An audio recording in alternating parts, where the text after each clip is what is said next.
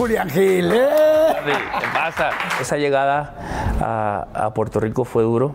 Llegamos ilegales. Te tienes que cuidar, esconder, que no te vayan a agarrar sí, la, la sí, claro, migración. Claro, sí, sí, sí, sí, sí, total. ¿Siempre fuiste un chavo atractivo, galán? Pesaba que 50 kilos, o sea, era re flaco. Me hice la, la operación de las orejas para, para que ponerlas al mismo nivel, porque eran una más así. ¿Te has operado alguna otra cosa o no? Porque haces así, ¿no? No, no, o sea, todo. Sí, me No, no, corté, no. me corté, no, no, mentira. ¿Cómo reaccionaba tu mamá y cómo reaccionaba tu Mami papá? era- eh, lamentablemente eran los dos que, que estaban enfermitos con, con el tema de- del alcohol. No conozco a nadie en la vida que haya dado tanto, tanto, tanto amor por, por esos hijos que ella y que haya luchado tanto. Si no hubiese sido por el puto alcohol, yo quizás la pude haber tenido viva, ¿entiendes? La relación más conocida, evidentemente, en México ha sido la de Marjorie de Sousa, a la cual eh, conozco también y respeto muchísimo. Empieza todo el tema de, de mediático que se convierte en un circo donde de alguna manera yo empiezo también a, exigir convivencia con el niño y que no se me deja. Y, la gente que ha visto este caso y ha seguido este caso desde el día uno, en mi libreto es el mismo. He dicho cosas hoy que no se habían dicho porque no voy a soportar que se normalice esto.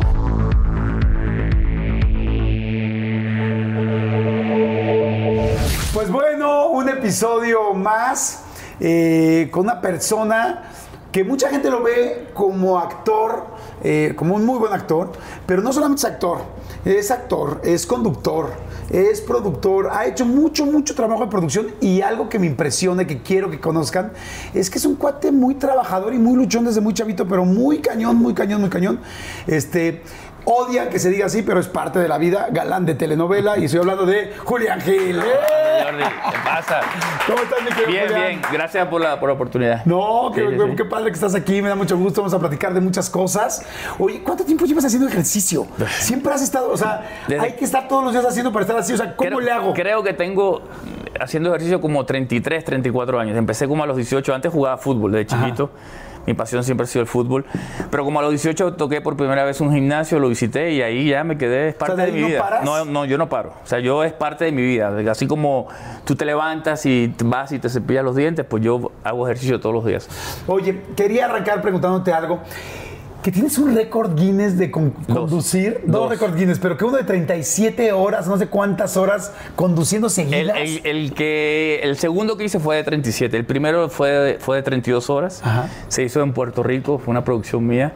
Eh, en aquel entonces eh, yo tenía un programa de televisión que era un late night show que iba de 9 a 10 de la noche en Puerto Rico. Ahí es donde mucha gente, quizá, por ejemplo, la gente de México quizá no sabe qué tanto conduces y que empezaste conduciendo muchísimo. Muchísimo. Y en, en Centroamérica, Miami, en muchos lados En saben lados. que conduces desde toda la vida. Claro, eh, la conducción es parte de, de mi vida, la sigo haciendo, sigo en, en República Deportiva todos los domingos hace ocho años en, en Univisión, que ahora se está viendo por acá por TUDN. Pero bueno, en aquel entonces tenía el show y quería hacer algo diferente, algo creativo. Yo siempre estoy como que buscándole la quinta pata al gato, ¿no? Y me enteré busqué- buscando récords que tuviesen que ver con el mundo de la televisión, que había un récord en aquel entonces que lo tenía un búlgaro, se llamaba Soltan Kavari, y él tenía 30 horas. Y yo hablé con mi equipo de producción y dije, yo quiero romper ese récord, quiero hacer 32. No, que estás loco, que no se puede, que sí. Y son, eran 32 horas ininterrumpidas. Y lo logramos, se lo batimos, creo que fue en el 2004, 2005. Eh, luego alguien, creo que fue en Eslovenia, hizo 35. Y no, espérate, espérate, ese récord es mío. Y después en el 2008 hicimos 37 horas. ¿Cómo conduces? Yo que nosotros creo que hicimos una vez una conducción de cuántos, de como 48. 28. 28. 28. 28 Tú horas, solo. pero no, pero la verdad sí dormimos, ¿no? Sí No, no, ahí no se podía, inclusive, Sí. re- ¿Cómo le haces? inclusive Guinness, es más, te, te emplazo si tienes los, los pantalones tú y tu equipo para que, para que lo hagas. Eh, es un- No, los pantalones me sobran, ¿eh? O sea, Mira, o sea eh, no hago tanto ejercicio, pero pantalones sí tengo, ¿eh? Lo, lo difícil no eran las horas, era, era que Guinness te manda un montón de, de- de cosas ¿Condiciones? que. Condiciones. Por ejemplo, no podías irte a, a comerciales por más de cinco minutos, no podías usar un VTR, o sea, no podías decirle, eh, bueno, vámonos con Jordi que está allá en la plaza central y tú tener de repente un grupo cantando. Tenía que ser todo en vivo, todo presencial. Este, eh, y no podías dormir. Entonces, claro, o sea, hicimos- no podías mandar a nada más que no, tú. afuera no, porque claro, pues, yo podía dormir. O sea, tú podías, yo podía decir, vámonos con Jordi. Entonces tú tenías allí una entrevista de media hora y esa media hora yo me acostaba a dormir. Entonces no, y los comerciales no podían ser más de, creo que eran de seis o ocho minutos, pero nosotros lo hacíamos de tres para que... Sí, para no en- dormirte. No, no, en seis minutos sí, ya la hora, la hora veintipico era horrible. ¿no? Pero fue uno de los pocos momentos en que Puerto Rico se unió, este, todas las televisoras, en aquel entonces era Telemundo, Univisión, Guapa, el Canal 52, todos esos canales se unieron para que yo lo pudiera hacer. Yo empezaba, por ejemplo, con un camarógrafo, hasta de cuenta con él, este, empezaba y a la, de repente a la hora 15 veía otro camarógrafo con una camisa que decía Univisión, eh, que iba a ayudar a su compañero. iba a o sea, eso suplirlo. fue, lo hicimos en un centro comercial, fue una de las cosas, mira, te lo cuento y se, todavía se me paran los pelos. Guau. Fue uno de los momentos eh, profesionales más lindos de mi vida. Qué padre. Sí, sí, bien lindo. ¿Y tiene- dónde tienes tu récord Guinness? En casa, lo tengo ahí en casa, sí. Los tengo dos, tengo ¿no? el cuadro, sí, lo tengo los dos, sí. Wow, qué sí. padre. Tú no tienes ninguno, ¿no? Fíjate que récord Guinness no. Podríamos tener un récord en otro rollo por la montaña rusa, Ajá. Pero no lo mandamos a Guinness, Pero ¿no? búscate ¿Sí? uno, búscate uno y sería bueno. Siempre es bueno Sí. tener un récord Guinness, ¿no? En, tu, en tu Sí. biblioteca. Tienes razón. No le des ideas, dije, no, ya- No, pero Ya- no ya no le des solamente. ideas, por favor. si así andamos en chinga, no, no, no, por favor. Ajá. Oye, tú naciste en Buenos Aires, Sí. este, con papá y mamá. ¿Cuántos hermanos son? So- somos tres. Somos yo y mis dos hermanas, Lorena y Patricia. Yo nací en Argentina. eh, a los nueve años salimos a, a- a Venezuela. Eh, vengo de una familia muy humilde, muy, muy humilde, con unos problemas graves eh, de alcoholismo. eh, eh, ¿Por parte de tu papá o de tu De mamá? los dos. Papi y mami, los dos tomaban mucho. Este, y a los nueve años llegamos a Venezuela buscando pues un mejor futuro. Yo tenía nueve años, era chiquito. Eh, mami y papi nos vamos a Venezuela con mis hermanas. En Venezuela estuvimos hasta los 15 años. Y a los 15 llegamos a Puerto Rico. Ok. ¿oí? Donde yo pasé más de 20 años. Por eso muchas veces la gente, hay gente que dice, bueno, pero es argentino o es puertorriqueño. No, la verdad es que siempre he dicho que soy un puertorriqueño que nació en Argentina. Ok. Ok, Sí, porque- ahí fue donde la niñez, la adolescencia. Eché esa raíces, parte. mi- ahí, ahí forjé mi carrera. Nicole, eh, mi primera hija, que hoy tiene 34 años, nació en Puerto Rico. Mis olores, las cenizas de mi mami, que en paz descanse, están en Puerto Rico. Eh, y fue un, fue un país y una isla, como, como decimos, que, que- que me brindó pues, mucho cobijo, ¿no? Pero fue duro, ese, ese- esa llegada a, a Puerto Rico fue duro. eh, porque pues llegamos con una mano adelante, una atrás, llegamos ilegales, que muy poca, creo que es la primera vez que juntos- cuento esto. Yo llegué ilegal, Ah, llegaste ilegal. llegamos ilegal, así como, claro, no, no tuvimos que cruzar frontera porque es- era una isla, llegamos con una visa de turista y ya por diferentes condiciones, eh, situaciones nos quedamos en Puerto Rico, ¿no? Cuando Este, uno llega de, ilega- de ilegal, en este caso a Puerto Rico, te tienes que cuidar, esconder, que no te vayan a agarrar Sí, la, la sí, claro, pues claro, sí, sí, sí, sí, sí, total. O sea, todo lo que, lo que, lo que vive cualquier eh, inmigrante, sea guatemalteco, mexicano, en los Estados Unidos, salvadoreño, lo que sea, también nosotros lo vivimos, ¿no? Eh, ¿Sí se escondían?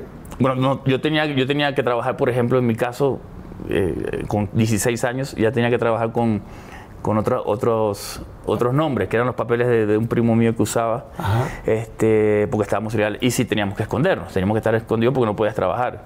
Pero había que trabajar, no podías, pero había. Las- eh, había una necesidad increíble porque estaba, estábamos yo, estaba mi tía que estaba enfermita, mi mamá, mis hermanas, y estábamos recién llegados a un país donde, pues, había que, que salir a chambear, ¿no? Esconderse se refiere a quedarte en la casa mucho tiempo y salir a trabajar solo en un lugar donde te sientes seguro y luego regresar Y inmediatamente regresar, a tu sí, casa. sí, sí, sí, O sea, claro. no puedes ir a un centro comercial, al cine, a dar la vuelta a un No, parque. no, no, ¿o no, sí? no, no, no, no puede, ¿no? Y, no, y, no y montarte en un carro era un problema en aquel entonces, porque te paraban y te pedían la, eh, la residencia, este, eh, pues como, no, como nos pasa a todos los que llegamos de estos países, ¿no? Que, que la verdad que es, es duro. Pero... ¿Qué hacías eh, en la casa? Tanto tiempo en la casa, ¿qué hacías? ¿Había tele? Ha- Había, había, había que cuidar a mi tía. Mi tía, eh, uno de los motivos por los que llegamos a Puerto Rico eh, fue porque mi tía, estando en Puerto Rico, a los dos días le dio un derrame cerebral. Estaba mi mamá ¿Iban y de mi vacaciones? tía. Iban, de- iban a hacer una- un- unas, unos negocios. Mi mamá y mi tía solitas se fueron a, a Puerto Rico. Llegaron a Puerto Rico. El segundo día le da un derrame cerebral a, a mi tía. El segundo día, en un país totalmente desconocido, donde no conocías a nadie. Y después del derrame cerebral, en, un tiempo de 3, 4 meses, después le dio una neurisma, después le dio una hidrocefalia. Cuento largo, corto, a mi tía se puso muy malita. Llegó a estar en un estado muy, muy, muy mal. Y mami, pues cuidándola, que era su hermana. Y en- entonces mami nos dice, estando en Venezuela, tienen que venir a Puerto Rico porque eh, su tía sigue aquí, está en recuperación y, y, pues hay que, echar, hay que echarle ganas a esto. Y entonces viajamos yo, mis hermanas, los hijos de mi tía que eran unos primos, y éramos como 10, 12 metidos en un, en un O apartamento. sea, literal fue, tu mamá tuvo que cambiar la residencia de sus hijos y la Todo. suya para poder cuidar a, a tu tía. Claro, claro. Y entonces en ese- ya había pasado mucho tiempo y nos dice, véngase porque también necesito que me ayuden. Y estábamos en un país desconocido completamente, ¿no? Entonces, eh, llegué, pues empezamos a trabajar, yo, ¿En mis qué primos. en ese momento? Yo de lavaplatos, en restaurantes, estacionando coches. eh, eh, ¿Eras mejor lavaplatos o mejor valet parking? Era muy bueno y trabajaba en un prostíbulo también, pues tenía como tres trabajos. Ah, entonces, ¿en qué eras mejor? Pero no. no, mira, eh, trabajaba ¿En una lavando de- platos. ah, eh, no, sí, pero no, era un niño, yo era lavando. Cuando se iba, cuando cerraban el, el prostíbulo, que eran a las 7 de, de la mañana, yo llegaba yo a limpiar este, pues las habitaciones y todo eso. O sea, sí- era una casa de citas. Era una casa donde yo trabajaba, en, donde yo vivía, al frente había un restaurante. Yo lavaba platos en ese, en ese restaurante. Arriba del restaurante estaba la casa de cita. Entonces, yo siempre estaba buscando la manera de trabajar y ayudar a mi mamá y ayudar a la familia. A ver, desde a las 7 de la mañana en la casa de citas ibas y recogías y Ya limpiabas. en, en cuatro o cinco horas yo limpiaba eso y después este Era, ¿Qué es eso? Pues, lo- pues las, las sábanas, las camas, los baños, Con- recogía condones, o sea, todo lo que te encuentras en una casa de citas, ¿no? Pero con jovencito, con 15 años, imagínate. la edad. ¿Con guantes? Sí, claro, sí, sí, sí, con guantes. Y, y fue difícil al principio, te- se acostumbra uno, ¿no? Pues mira, eh, eh, ¿Te da asco, no te da mami, asco? mami cuando se entera de eso, mami se enteró como, porque lo- mi, mi responsabilidad era poder ayudar a mamá. Mi mami no, trabajaba porque tenía que cuidar a mi tía. Entonces yo y mis primos y mis hermanas salíamos a trabajar. Entonces mami cuando se enteró me dijo, no, no. O sea, se, se- se enojó muchísimo y dijo, haz cualquier tipo de trabajo, todo trabajo es honrado, pero ese no me gusta. Quizás pensaba, no sé, que me iba yo a enredar con, con alguien ahí, ¿no? Pero me dijo, no, no lo hagas y bueno, ya después de ahí fui a, a trabajar en el, en el estacionamiento estacionando coches. Y al Este, principio, ¿cuánto tiempo habrás trabajado ahí, en el prostíbulo? Como dos semanas, a- hasta, que, hasta que mi mamá se enteró. Realmente muy poco. Hasta que mi mamá se yo- enteró. absolutamente todos los trabajos era un niño, son, era un niño, era todos un los niño. trabajos son honorables, pero uno tiene también un- un- una curva de aprendizaje y al principio igual te cuesta trabajo y luego uno se acostumbra porque es su trabajo y Sí, todos, sí, sí. todos Eh, son tan dignos como cualquier otro. Nunca supe por qué no quiso que trabajara. Yo después saqué conclusiones que me imagino que no es un, pues, un sitio como... Sí, no es un sitio para un adolescente. Sí, tú dices 20 y pico, 30 años, sí, pero Claro. 15 donde estaba, tú sabes. Sí, 30 Y años ella no me dijo, no, no, si tú trabajas, está bien que nos ayudes, pero eso no. Entonces, bueno, yo tenía, seguía trabajando en un restaurante. Luego y, de ahí, y, de ahí, y de ahí hice un- una carrera también gastronómica importante. De lavaplato pasé a ayudante de cocina, de ayudante de cocina a chef, después estudié como chef, trabajé muchos años como chef. ¿Ah, sí estudiaste chef? Por eso es que tengo restaurante y siempre me vas a ver que, que- que amo mucho la cocina porque es algo que, que- que me apasiona mucho, ¿no? Y después este, fui a trabajar al salón, me di cuenta que, que en la cocina sí había plata, pero había más plata en el salón, donde, como donde- con, ajá, con las propinas y eso. Sí. Y estuve muchísimos años trabajando como mesero en- y después trabajé en discotecas como bartender, hasta los 25 años que, que pude abrir mi propio restaurante, que Ok. fue un restaurante en Puerto Rico que fue un suceso. Me voy a regresar un poquito antes, cuando la infancia en Venezuela. Eh, ¿Tus hermanas son más chicas? Yo soy el del medio. Tú eres el del medio. Tengo una hermana eh, Lorena, que es la chiquita, mi hermana Patricia, que es la mayor, y, y yo soy el único varón. Ok, entonces los tres hermanos. Los tres Ahí hermanos. con papá y con mamá en Venezuela. Me dices que a qué jugaban, qué, qué les divertía, qué veían en la tele, porque Bueno, mire, yo, yo, eh, yo soy amante del, del- del deporte, del fútbol, ¿no? Eh, nosotros vi- vivíamos en, en aquel entonces en Venezuela y tengo recuerdos, pues, este, eh, bonitos y otros no, ¿no? Por, por el tema de- del- del alcoholismo, ¿no? Eh, con mami eh, siempre me sentaba a ver el Chavo del Ocho. O sea, yo me recuerdo llegar de la escuela, sagrado, sagrado, tres, no, me, no me acuerdo si era las 3 o 4 de la tarde, Chavo del Ocho. Después veía mucho Meteoro, eh, Mazinger Z, jugaba mucho Atari, desde el año, año 83, 84. Eh, estaba la época también del breakdance, eh, de, de los bailes. Y ¿cuántos años tienes? Yo 52 cumplo ahora. Ah, pues estamos, somos una generación 70, muy cercana. soy de 70. Soy, ¿Tú? Ah, yo soy 71. Ah, bueno, soy Entonces, mayor sí, que tú. exacto. Atari, breakdance, digo, Sí, sí, exactamente. sí, sí. Güey, eres yo. no, y, y- Eres la mejor versión de mí. 71, o sea, soy mayor que tú. Sí, exactamente, pero sí, somos exactamente la misma generación. Claro, en esa época estamos en la adolescencia, la música de los 80, Sí, sí. todo, ¿no? Ajá. Michael Jackson, Madonna, todo eso. Exactamente. Pero lo que sí hacía casi 24 horas, creo que lo único que hacía en mi vida era jugar fútbol. Me encantaba jugar fútbol. Entonces había una vía de escape ahí jugando fútbol. Por ahí yo creo que también está lo del tema de, de hacer siempre ejercicio y mantenerme bien físicamente. Oye, ¿cuál era tu personaje favorito del Chavo? El chavo, el chavo, sí, soy, soy fan, fan, fan, fan todavía. Todavía yo lo veo y, y más que lo veo que, o, o que me pueda divertir o, o reír y pasarla rico viendo el chavo del 8, es que me lleva a mi infancia. Es impresionante que me lleva. Veía Heidi también, Heidi. Heidi, la niña de las Don montañas. Ramón también, Don Ramón también, crack. ¿no? ¿Nunca conociste a Chespirito? Nunca lo conocí, nunca, nunca. Estuve inclusive cuando falleció, que se le hizo un, Un homenaje. un homenaje en Televisa, fui invitado y para mí eso también fue muy importante. Estábamos haciendo una novela, no me acuerdo qué año fue, eh, pero fui uno de los invitados al homenaje y estaba ahí, de verdad que sumamente eh, orgulloso ¿no? de poder estar ahí, aunque no lo conocí. Ahora, la, la infancia de, de tres niños en este caso, pero preguntándote a ti, que eres la persona que tengo aquí enfrente, eh, pues muy agridulce, ¿no? Porque hay cosas muy lindas. Yo tuve también, eh, lamentablemente, un papá que amo con todo mi corazón, pero que también sufrió de alcoholismo y que después me tardé muchos años después en entender la enfermedad, en saber que, que pues la persona que tienes enfrente no es no está no está dándose cuenta ni siquiera de lo que está haciendo una enfermedad. y que lamentablemente te está lastimando pues hubo muchos claros oscuros en mi vida sobre todo esa infancia cómo era tu vida la parte padre ya veo el juego pero cuando había un problema de alcohol con mamá o con papá cómo reaccionaba cada quien con el alcohol porque reaccionan distintos la mamá que el papá Sí, eh, lamentablemente eran los dos que, que estaban enfermitos con, con el tema Sí. de- del alcohol. cómo reaccionaba tu mamá y cómo reaccionaba Mami tu papá era más agresiva.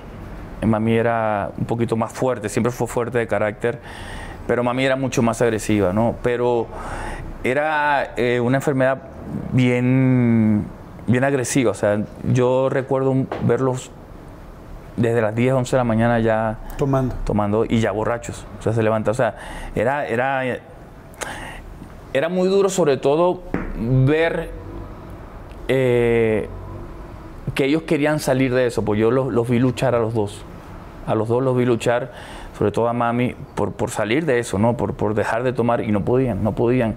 En el caso de mami, nosotros fuimos con ella Alcohólicos Anónimos, tuvimos eh, ya en Puerto Rico momentos donde la llevamos a clínicas, o sea, y no, no, no, no pudo, o sea, no- nunca pudo zafarse del alcohol, ¿no? O sea, para, y para mí, pues creo que, que eso específicamente a mí, en mi infancia, donde yo sufrí muchísimo, sufrí mucho con mami, eh, verla siempre eh, borracha, o sea, para mí, yo no tomo, o sea, yo, yo ahorita tomo muy poco, tomo casualmente, eh, eh, porque me llevan mucho a mí, al recuerdo de, de ellos, ¿no? Entonces, para mí es... es es muy duro, es muy duro porque eh, inclusive te hablo y me, me- me da sentimiento porque sí los vi luchar y no pude.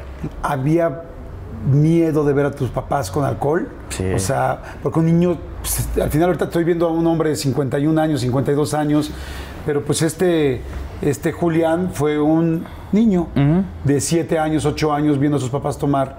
Eh, te daba miedo que llegaran que empezaran a tomar te daba miedo ver que sacaban la botella. Este hacías tú algo para tratar de evadir esto salirte o escaparte de alguna manera de esa realidad Sí, creo que por ejemplo el hecho de, de- de- de siempre hacer deporte era como escaparme, o sea, para mí era lo mágico irme, irme con mis amigos o estar en tres, cuatro equipos a la vez de fútbol porque estaba fuera de la casa, ¿no? Siempre que llegabas a la casa veías pues la escena típica de dos papás eh, borrachos, eh, como te dije, mami era sumamente agresiva, papi era muy noble, pero siempre estaba, siempre, siempre, siempre este, borracho y, y fue, fue duro, fue, fue complicado. o sea, ¿No tú- dormías con alguno de ellos? No, no, no, no. no. O sea, ellos sí dormían juntos. Sí, sí, pero como dices tú, también me daba mucho miedo llegar a la casa porque sabía que siempre iba a haber un problema, que siempre iban a haber gritos, que siempre iban a haber, en muchas ocasiones hubo golpes, ¿no? Este, me daba mucha vergüenza que, que mis amiguitos de repente fueran a casa. Eso era horrible, o sea, Oh, sí. e- era.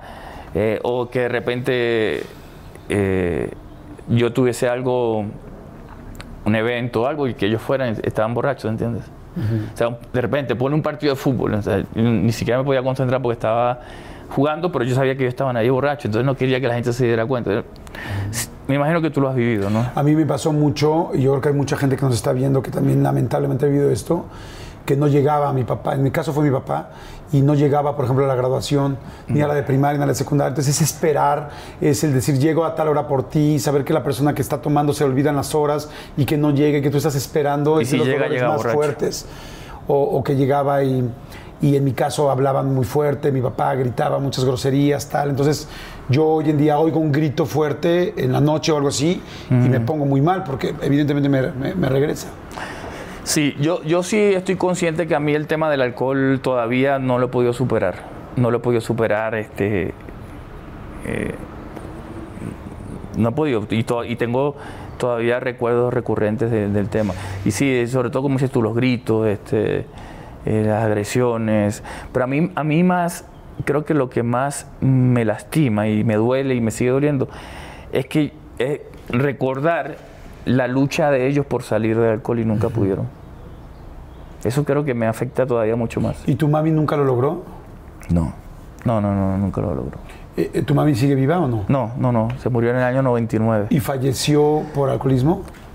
Fue una de las cosas que la llevó a eso. Fue mu- muere por enfisema, problemas pulmonares eso, porque también fumaba mucho. Pero estoy seguro que fue una de las consecuencias fue, fue el alcohol. Fíjate qué chistoso, como conociéndonos poco, porque nos conocemos poco, tenemos una vida tan parecida. Mi mamá también murió de enfisema pulmonar. Mira. Fíjate qué chistoso.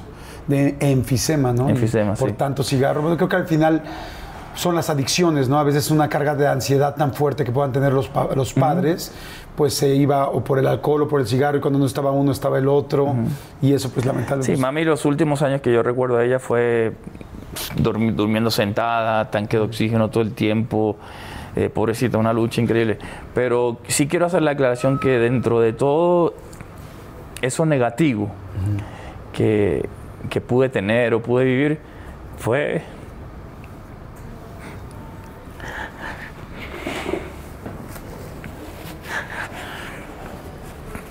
fue tanto mami como, como papi fueron las personas más importantes de mi vida. Creo que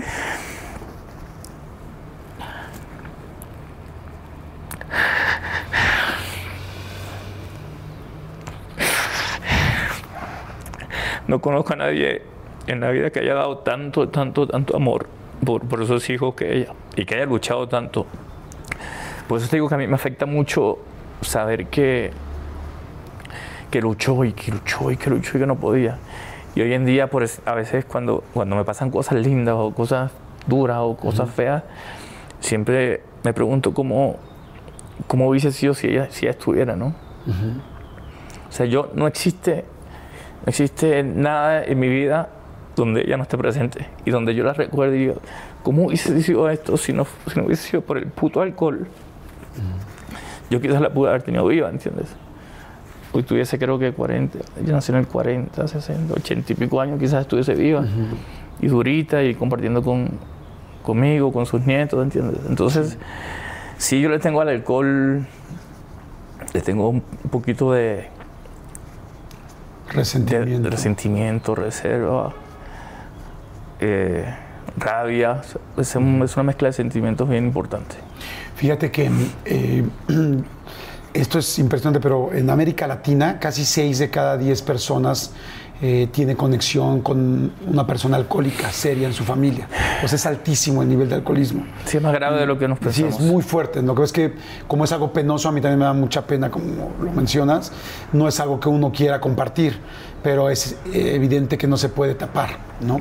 Y, y hoy creo que muchas de las personas que hemos tenido la oportunidad de ir a un grupo, ¿no? de codependencia o de doble A o de conocer o de eh, hijos de papás alcohólicos, nos hemos dado cuenta uno que pues, como dices tú, que lucharon, que era una enfermedad, que, Sí. no, que no eligieron eh, y que no todo el mundo pudo salir de ella.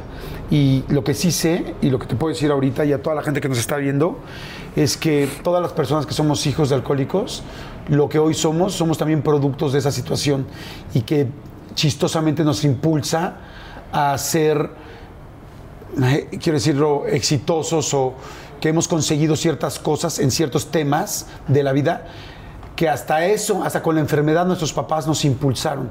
Porque quizás si no hubiera sido por eso que tú viviste, tú no, tú eres una persona que ahorita te los voy a platicar, porque estás llena de éxitos. Yo ahora que leí tu historia y que leí tantas cosas tuyas, me quedé impactado. Para mí era Julián Gil, el muy famoso en las novelas, un buen actor y tan tan. No, todo el trabajo que has hecho antes es impresionante.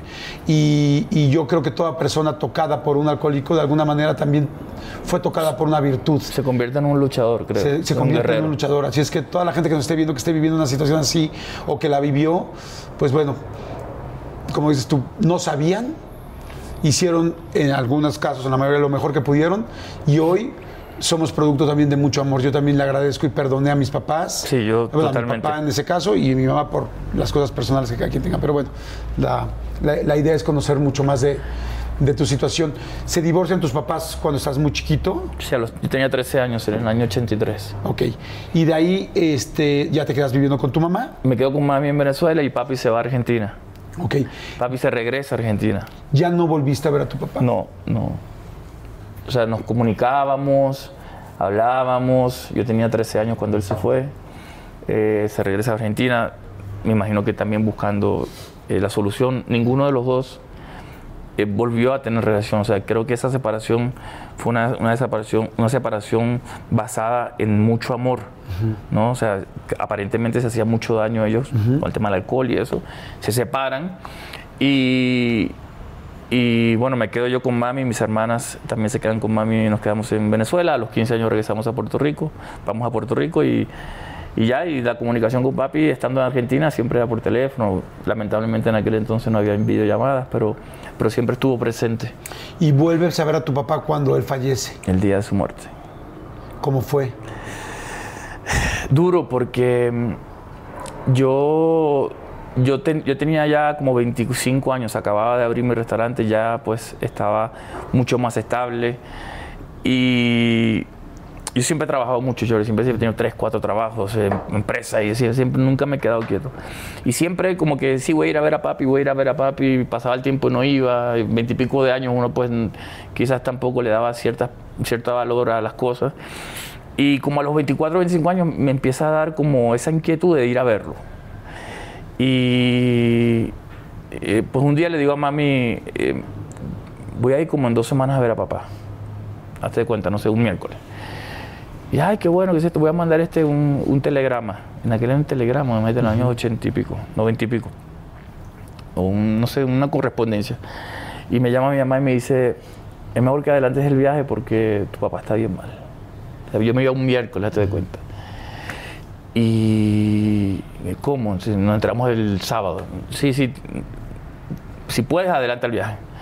Corte A, nos vamos el lunes, mi hermana y yo, Patricia, mi hermana, nos vamos el lunes, o sea, yo llegaba el miércoles, viajamos el lunes y, y justo ese día que, llegamos a Argentina, fuimos directamente del aeropuerto al hospital y nunca se me va a olvidar, este, entramos al, consultorio, a la área de terapia intensiva y nos dicen, había varias camas y me dicen, mira, aquí eres tu papi.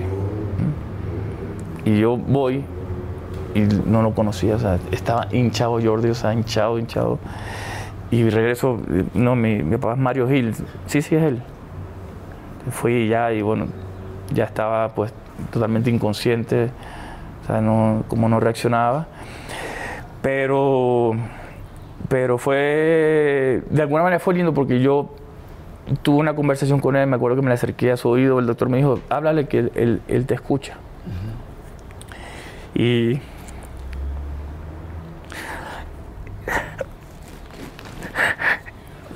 él, con él tuvimos una relación bien bonita, pero él no era, él no era muy cariñoso, ¿no?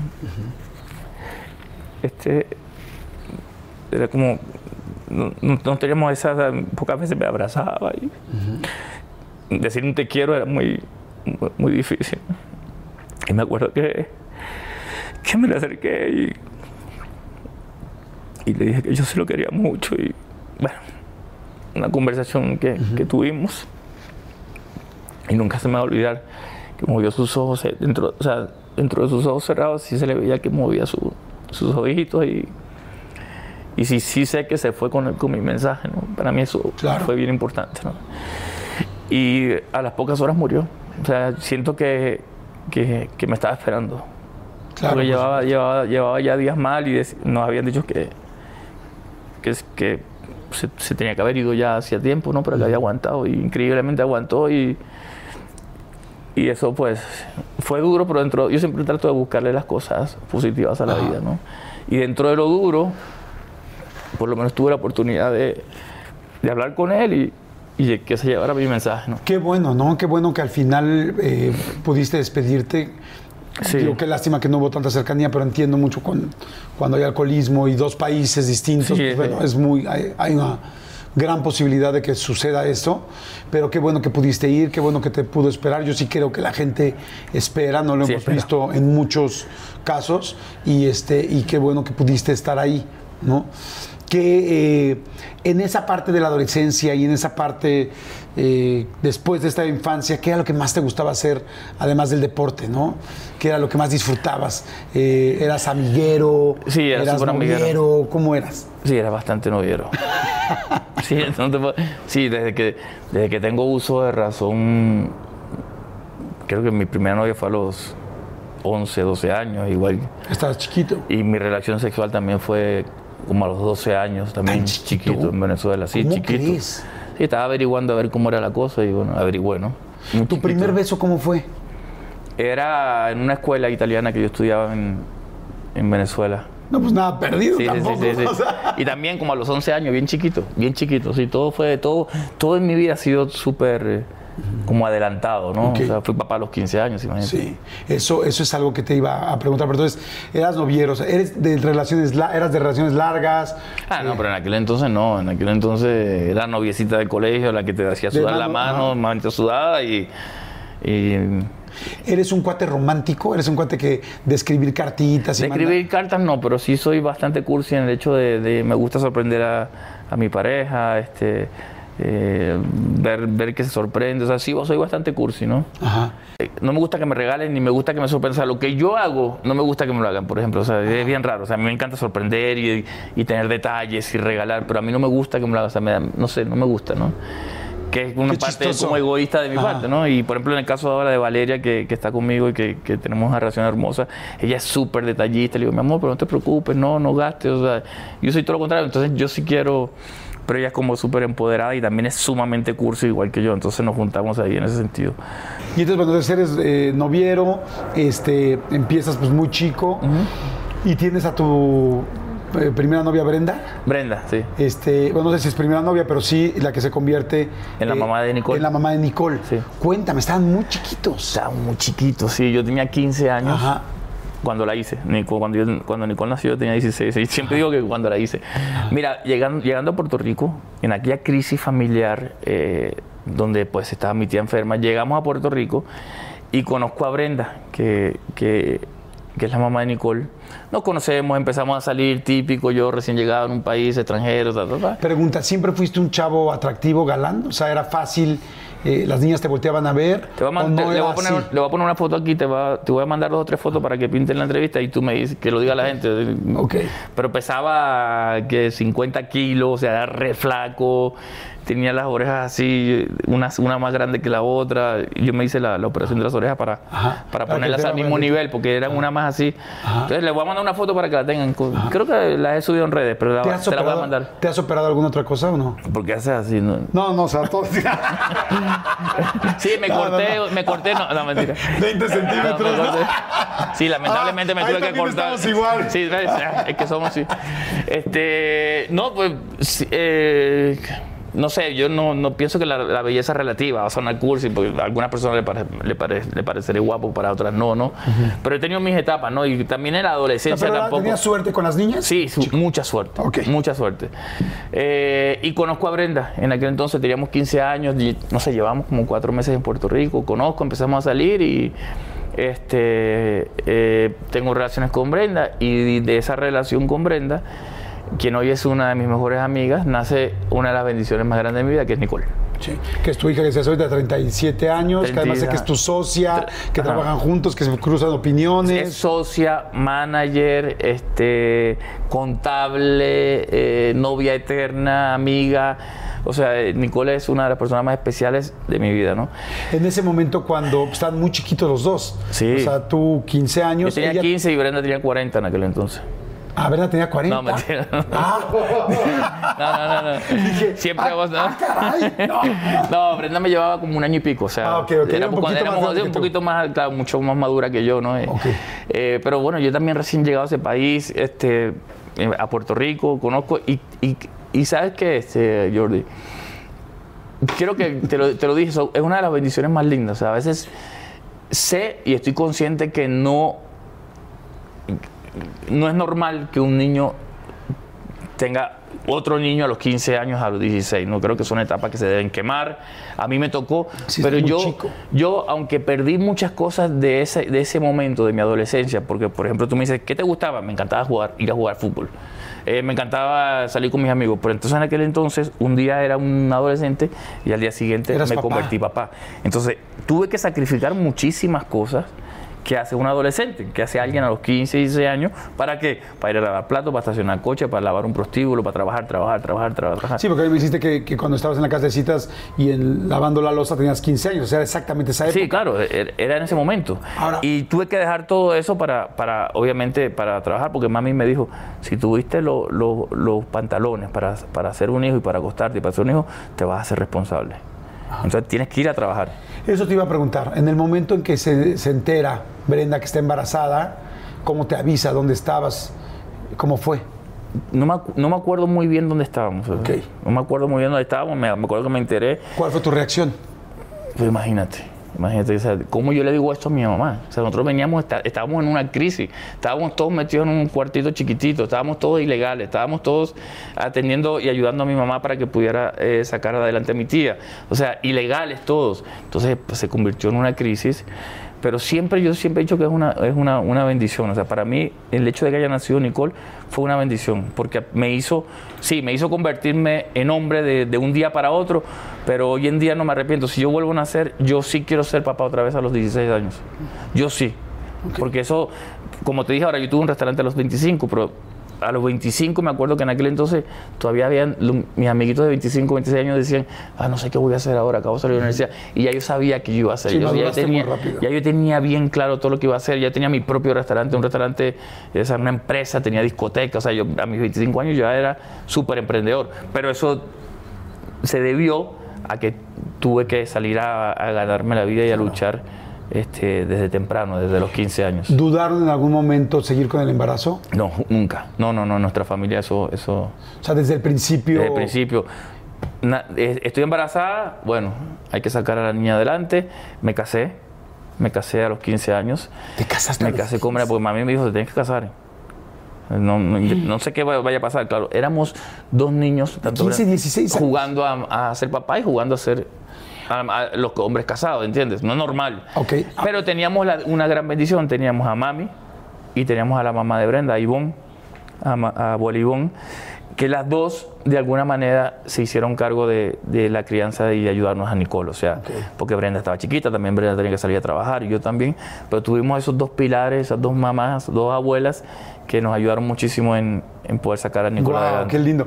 Eh, qué lindo porque pues ahí es donde uno necesita todo el apoyo. Puedes estar Claro. ilegal, el problema, el dinero, este, el derrame de tu, de, lamentablemente de tu tía, toda la situación, pero al mismo tiempo apoyo de familia. Sí, sí, sí. Oye, este, ¿cómo le dijiste a tu mamá? Bueno, a tu papá no, porque estaba lejos. Papi estaba en, en ¿A tu Argentina. mamá cómo le dijiste? No, fui a la casa y le dije, mami, este, voy a ser papá.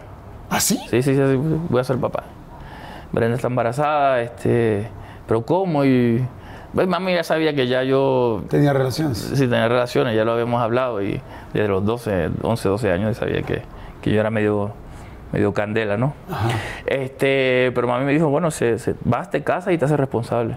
¿Tuvieron una boda? O sea, fue- Tuvimos una boda. Oye, ¿y ¿cómo fue la boda con dos personas tan jóvenes?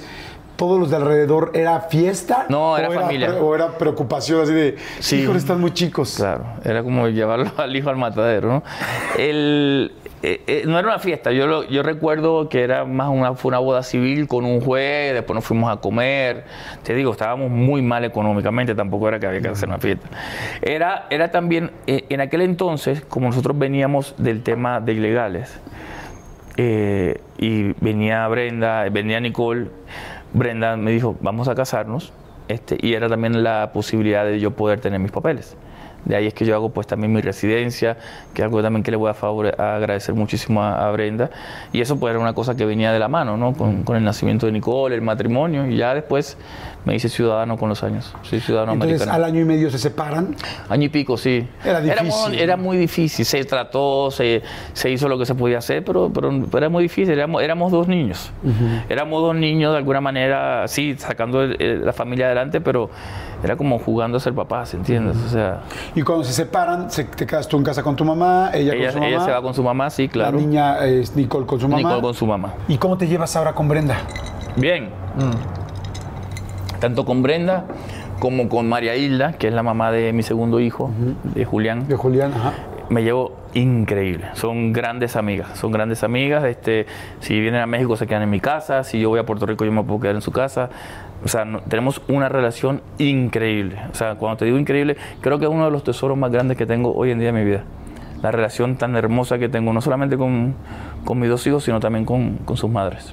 ¿En qué momento, creo que antes de actuar, te ofrecen eh, ser modelo? Aunque creo que desde chiquito querías Sí. entrar en las obras de la escuela y todo así, ¿no? Sí, yo, inclusive cuando te, te comento lo del breakdance en Venezuela, yo bailaba, o sea, yo era de los que iba con las radios a, a los centros comerciales, bailaba porque el piso era brillante, ¿te acuerdas? Como antes, Ajá. hasta que nos sacaban, nos terminaban votando. Eh, y estaba en un grupo de breakdance y en, en- en la escuela, cuando hacían teatro o todo lo que tuviese que ver con deporte y con arte, ah, que, ¿quién quiere participar en la obra de teatro? Ah, yo. Entonces siempre estaba ligado eh, a, a- a la parte artística y de entretenimiento y de deporte, ¿no? Cuando pasa lo de, de, de que pues me convierto en papá a los 16 años, dejas de, dejas de, de pones en pausa todo, tuve que poner todo en pausa. Dejé Sí, de jugar trabajar. fútbol, dejé de, de las cosas artísticas y a trabajar, a trabajar, a trabajar, tres, cuatro trabajos. Y a los 17 años, este, mm, nunca se me va a olvidar, típico cuento de cazatalentos que te agarra en la calle, oye, pero tú podrías este, modelar, te gustaría modelar, mira, pasa por mi agencia, yo tengo una agencia, este, yo tenía 17 años, este, y, y eso te puede ayudar, tú puedes tener futuro, y yo, este señor, yo estaba lavando platos, yo lo que quería era eh, trabajar, trabajar para poder ayudar a mi mamá, o sea, nada que ver con... Y me vuelvo a encontrar a ese señor una segunda vez, Orlando Vega. Y pasan tres, cuatro semanas y me lo vuelvo a encontrar. Y me dice, oye, te dije que pase, mira, yo tengo ¿Dónde una- se encontraban ahí en la en, farmacia? en una farmacia, en un Walgreens que había en Ay, Puerto mira, Rico, chistoso. en, el condado. Y esa tercera vez me dice, mira, yo, te- yo era un viernes, yo tengo un- unos cursos los sábados, ve sin interés, porque yo a veces pensaba también, este tipo raro, o sea, no, de la nada que me vengas. Sí, no, no te das- niño. no te daba confianza. Sí, entonces, bueno, la cuestión es que, mira, ve mañana, yo te, yo te doy la beca del curso, no tienes que pagar nada, pero yo sé que tú puedes lograr cosas. Bueno, voy, ese sábado voy, un curso que era como de, de 1 a 3, y el lunes me mandan a... a El un curso casting era de- de modelaje, de saber ponerse enfrente de una cámara. de proyección, de cómo, de cómo, de todo, hasta de educación, de cómo pararte, cómo hablar, cómo presentarte al público, o sea, de, de refinamiento y modelaje, ¿no? Y el lunes justo, eso fue el sábado, el lunes me llama y me dice, mira que hay una, hay un casting, eh, te voy a mandar para que te hagan unas fotos de, eh, creo que JCPenney, algo así en Puerto Rico y pagan 500 dólares si quedas. Y para mí 500 yo ganaba 20 dólares en un, cur- en un turno de 8 horas en Puerto Rico. 20 dólares, año, año 86, 87. Y me dice, son 500 dólares. Pan, que quedo. Hago la foto, salgo en el shopper, 500 dólares. Quin- Para mí era una fortuna, Claro. imagínate. Y era lo que me ganaba casi en, en- en- en un mes. Y de ahí no paré. De ahí eh, seguí modelando, seguí haciendo campañas, campañas, campañas. Dejaste los lo dejaste la lavada de... No, no, seguía, seguía porque eh, no podía vivir solamente de, de modelaje, pero me generaba un dinero extra. Y de ahí empiezo a trabajar mucho, a, a coger cursos de actuación, a hacer mucho teatro en, Pu- en Puerto Rico. Ya en Puerto Rico no se hacían telenovelas, solamente se hacía televisión, conducción y programas, alguna que otra película y, y mucho teatro. Entonces, por eso mi base eh, profesional es más de, de teatro. Entonces empecé a prepararme cuando vi que sí existían posibilidades y a la par de toda mi carrera gastronómica, de mis restaurantes, de todo lo que yo hacía, me iba preparando, iba estudiando, iba haciendo cosas de modelaje. Y así fue a la par hasta que llegó un momento en que dije, bueno, le voy a dar más peso a, a la parte pues actoral, me mudo a Miami por una oferta de, de una manager en aquel entonces y de Miami ya brinco aquí a México a- en el 2008. Llevo ya un buen aquí en México. Ok, ahorita quiero que me platiques esa parte, cómo llegas a, a México, cómo empieza el éxito de las novelas, cómo empiezan todas las cosas, eh, qué pasa con tu segundo hijo, eh, por supuesto, qué pasa también con, con tu tercer hijo, y este y ahorita platicamos de todo ¿te parece Vale, bien? perfecto. Vamos a hacer rápido un refil, salud, tú este, Salud. también veo que no tomas alcohol y también poco refresco. Muy bien, creo que, creo que ahí está la clave, Es- Sí. no, no solo son 33 años Sí. de ejercicio, sino también poco refresco. Vamos rápidamente. Vamos a ver un refil y regresamos. Si les está gustando, por favor, denle like. Si les está gustando, suscríbanse y vayan rápido a hacer lo que tengan que hacer y regresamos. Oye, a ver, entonces íbamos a regresar a las telenovelas. Tengo entendido que la primera vez que hiciste una telenovela dijiste, sí, sí hacer telenovelas por- para aprovechar la oportunidad, pero que nunca habías hecho. Nunca, mira, ¿Cómo eh, lo eh, resolviste? Mira, eh, yo en el 2004, eh, teniendo en Puerto Rico todo, eh, personal y profesionalmente, eh, me empiezan a buscar, ya, ya habían varios, varios avisos de que me querían buscar para, para que viniera a hacer novelas a Estados Unidos, México, para, para salir, salir de Puerto Rico. Yo decía, pero si yo estoy bien aquí, o sea, ¿para qué yo voy a, a querer emprender una carrera nueva fuera de aquí? No, sí, pero tú puedes. Este, tienes todo el look, ya yo había hecho películas en Puerto Rico, muchísimo teatro, y tenía una manager que me dice, quiero, que, quiero manejarte y quiero que vayas conmigo a, a Miami eh, y empecemos tu carrera porque vas a convertirte en un actor internacional. Se llamaba Roxana Rotundo. Y yo le digo, Rosana, pero mira, fue a, Puerto Rico a verme y le digo, mira, este, este, este, este es- esta es mi vida. O sea, yo, ¿estás segura? Me dice, segurísima. Entonces, eso, eso, eso conlleva yo vender era irme y dejar todo. Y entonces, bueno, lo decidí, sí, vamos, vendí mi, restaurante, vendí mi, cerré el negocio, porque yo, yo quería irme sin dejar como cosas ahí, porque si no, entonces era como que nunca me iba a desprender. Tomo la decisión y me voy a Miami.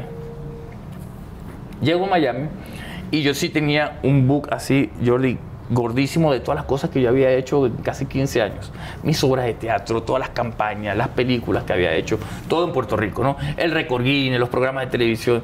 Y llego a Miami, empezó a tocar puertas y nadie me conocía. Entonces le digo, no, pero yo hice todo. Sí, pero es que no. También tenía un problema con el acento bien heavy porque era muy puertorriqueño, muy caribeño. Sí, pero tienes que tener acento más neutro. Sí, pero es que yo hice esto y esto. No, pero eso aquí no cuenta. Aquí Entonces era como, fue como un golpe durísimo. Y Sí, decía, porque pues, eh, mejor me, me regreso allá. Eh, Como muchas veces, muchas veces le pasa a, a nuestros compañeros cuando se van a Hollywood, que puedes tener una carrera aquí, pero llegas allá y te dicen, no, pero Sí, es empezar de cero. vale lo que hayas hecho ya. Y yo decía, no, pero yo no, para eso me regreso a Puerto Rico.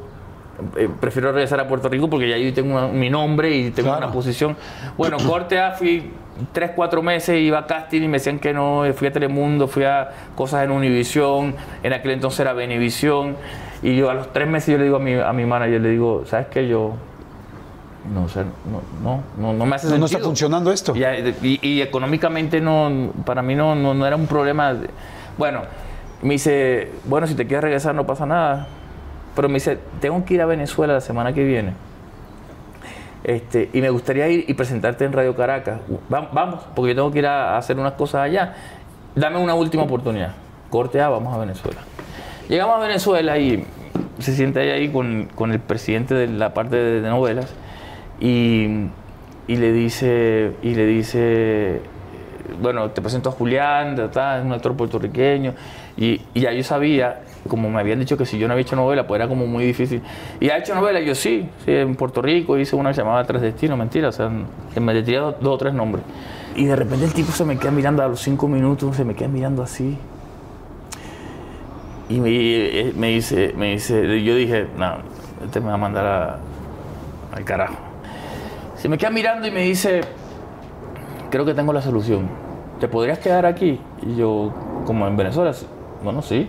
Me dice, agarra el teléfono y llama a la escritora, le dice, de la novela.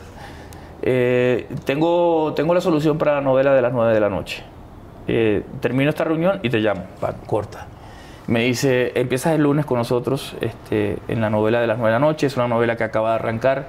Llegué hace 3, 4 semanas, pero no me está funcionando eh, eh, el protagonista, que era Winston Vallenilla, que hoy es una persona bastante odiada en Venezuela. Eh, y necesito que entre alguien a, a moverle el piso a, a la pareja protagónica con, con María Elena González. Corte A, empiezo a hacer la novela, la novela pues empieza a subir de rating, empieza, empieza a funcionar, empieza a funcionar, empieza a funcionar.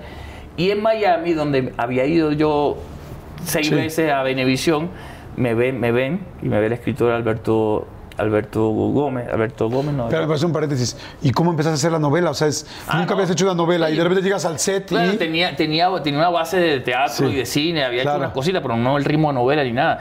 Y me acuerdo que le dije a, Ana, Ana- Ana- a Marianela, que es la protagonista, que hoy es una gran amiga, el primer día le dije, necesito que me ayudes porque yo eh, es mi primera vez. O sea- Eh, aquí ya se puso blanca porque ya dije, me van a traer un actor internacional que va a arreglar el problema y me traen un tipo que... Pero así en secretito de, Así, oye, así, el primer no. día, la primera le dije, eh, Marianela, yo, esta es mi primera novela, así que... Ayúdame. Y, ya- y le caí en gracia y me ayudó y bueno, hicimos una pareja hermosa, ¿no? Y sí, y sí te dijo, aquí, hazle Sí, por acá. sí, sí, pero yo ahora me acuerdo que se, se le desfiguró la cara. Corte A, bueno, funcionó la novela y en Venevisión, donde me habían dicho que no, me llama mi manager y me dice, adivina que donde te decían que no, porque en Venezuela Venevisión y Radio Caracas es como decir Televisa y Azteca. Y los de Venevisión vieron el fenómeno que se había convertido el personaje. Y me dicen, arranca una novela y quieren que eh, estés en la novela. ¿Cómo? Pero si ellos siempre habían dicho que no, que si no me conocía, ya, ya la cerré.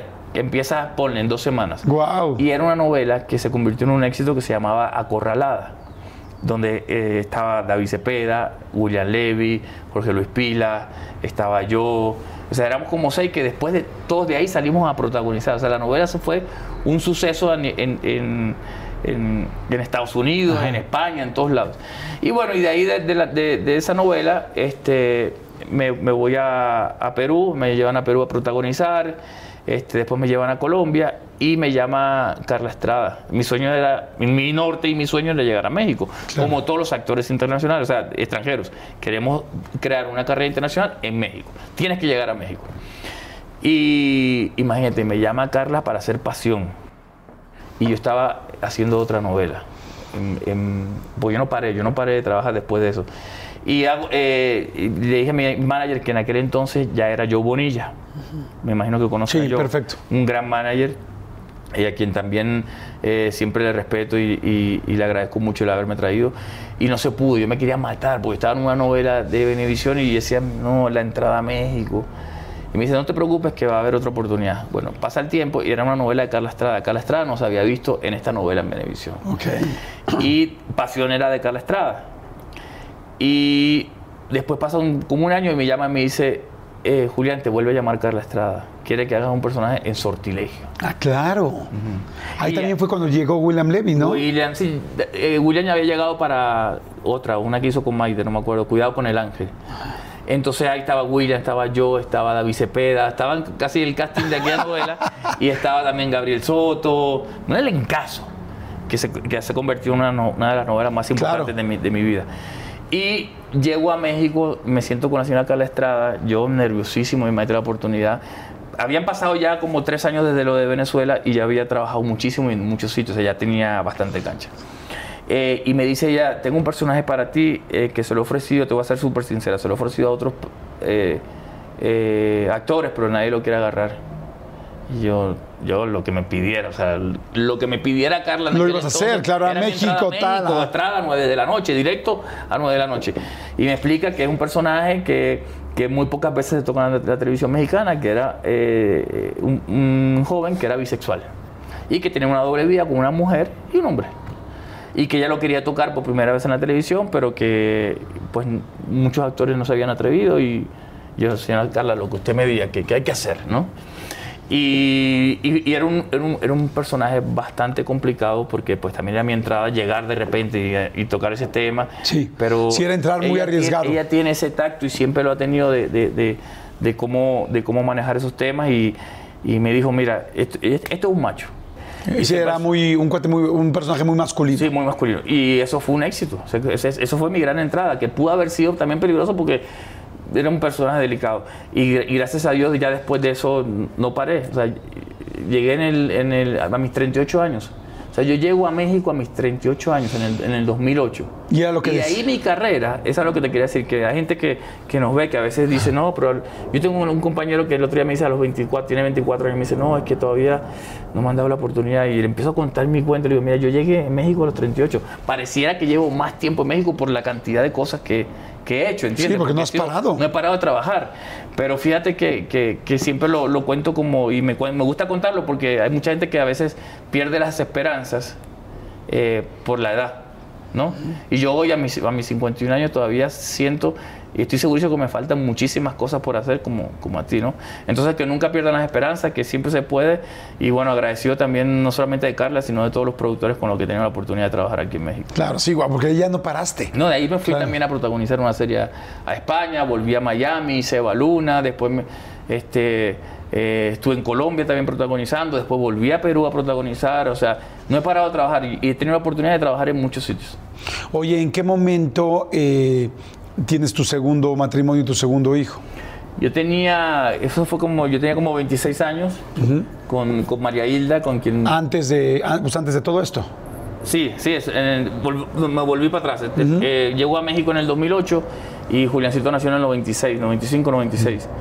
Eh, con también una relación bien bonita que tuve con María Hilda Rivera, que es la mamá de, de Juliancito, que pues lamentablemente tampoco eh, funcionó la relación, pero sí funcionó nuestra relación como padres y tenemos una relación hermosa y bueno, Juliancito también es uno de mi- mis orgullos más grandes. ¿no? Oye, ¿estuvieron este, mucho tiempo juntos o no? Con María Hilda como dos años, Ok, sí, un año y pico, dos años. ok. Y entonces... Tampoco eh, es mucho. Sí, no, no, no es mucho. mucho. Y este, pero bueno, entonces están juntos, es, luego te quedas tú. ¿Siempre, ¿Siempre has visto a Julián? Siempre, siempre.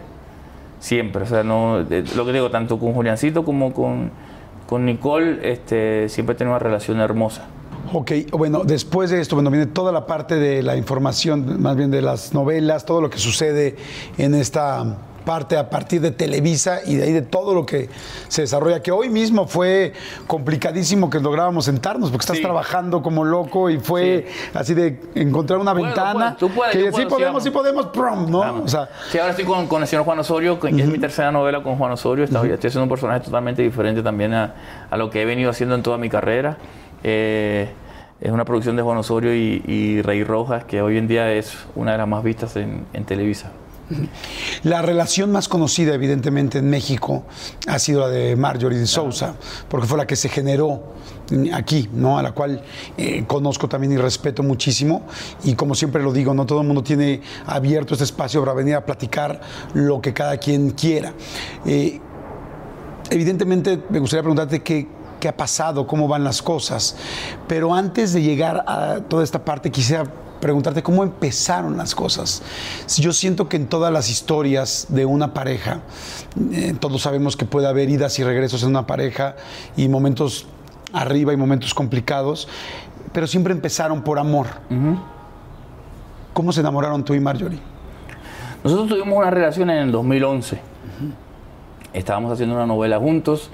Eh, en aquel entonces ella tenía una pareja, yo tenía otra pareja. Trabajamos toda la novela. Eh, nos dejamos de ver un tiempo y después nos, nos nos reencontramos en Miami y empezamos a salir. Yo decido, eh, y eso también está, es de conocimiento público, yo decido terminar esa relación en mayo del 2011. Eh, los motivos, pues bueno, incompatibilidad y ella te podrá hacer su historia, yo te hago la mía, ¿no? Yo no, no, no, no me sentía afín ni cómodo con ella, eh, por diferentes eh, temas de personalidad de ella, ¿no? Y mm, en el 2014 me llama Nicandro Díaz para un proyecto. Me dice, Julián, tengo un proyecto en donde eh, quiero que seas uno de los protagonistas junto a Pedro Fernández y junto a Marjorie Sousa. Hablé con Marjorie porque sé que tuvieron una relación y con ella no hay problema en que trabajen juntos. En- entre el 2011 y 2014 no había pasado, no, no nos volvimos ni a ver, ni encontrar, ni de casualidad. O sea, nunca. Ni hablar, nada. Nada, o sea, ni- había pasado 3, 4 años y ni siquiera nos habíamos visto. Y yo le digo a, a Nicandro, no, no, no pasa nada, o sea, al contrario, yo vengo aquí a trabajar y, y no pasa nada. Empezamos a hacer el proyecto y en ese proyecto nos convertimos en grandes amigos. Nunca se habló de, de lo que había pasado, que, que tú, que yo, nada. Como si no nos hubiésemos conocido, empezamos una, rela- una De nueva cero. relación de cero. Y como que eso que había pasado nunca se, nunca se habló. Y nos convertimos, eh, sinceramente, Jordi, en grandes amigos. Grandes amigos. Yo tenía una pareja este, en aquel entonces. eh, termina la novela de Nicandro y seguimos siendo amigos. Yo, ella por su lado, yo por el mío, como cuando trabajo con cualquier otra compañera. Y, que, y, eh, y en, en- cuando te digo amigos, amigos de, de- de- que, por ejemplo, en, en- en donde yo vivía, ella se terminó mudando en el mismo edificio. Yo vivía en el piso 3 y ella se terminó mudando en el piso 2, en el mismo edificio. Pues yo le conseguí, eh, a ella le encantaba el apartamento donde yo vivía, ella estaba recién llegada a México con su mamá, vivían en un hotel y yo, pues, ayudé a que en el edificio donde yo vivía, pues le consiguieran un apartamento a ella debajo del mío. Mira, debajo o arriba, abajo. Abajo, sí. Yo vivía en el 3 y en el 2. Este, y ahí pues todavía nos hicimos más amigos. Porque éramos hasta vecinos, ¿no? Y yo tenía mi relación, y, o sea, todo cool. De repente yo un día me llamaba y decía, oye, mira, mami hizo arepas, baja. O a veces yo hacía asados en mi casa, subíamos, o sea, pero sin ningún tipo de interés, ¿no? Siguió pasando el tiempo y yo sí, eh, de alguna manera, ella pues sí mandaba una indire- indirecta como para volver y eso. Y yo la verdad que, que ya yo sabía, ya yo sabía que por lo que habíamos vivido en el 2011, de que yo solamente la quería como amiga, ¿no?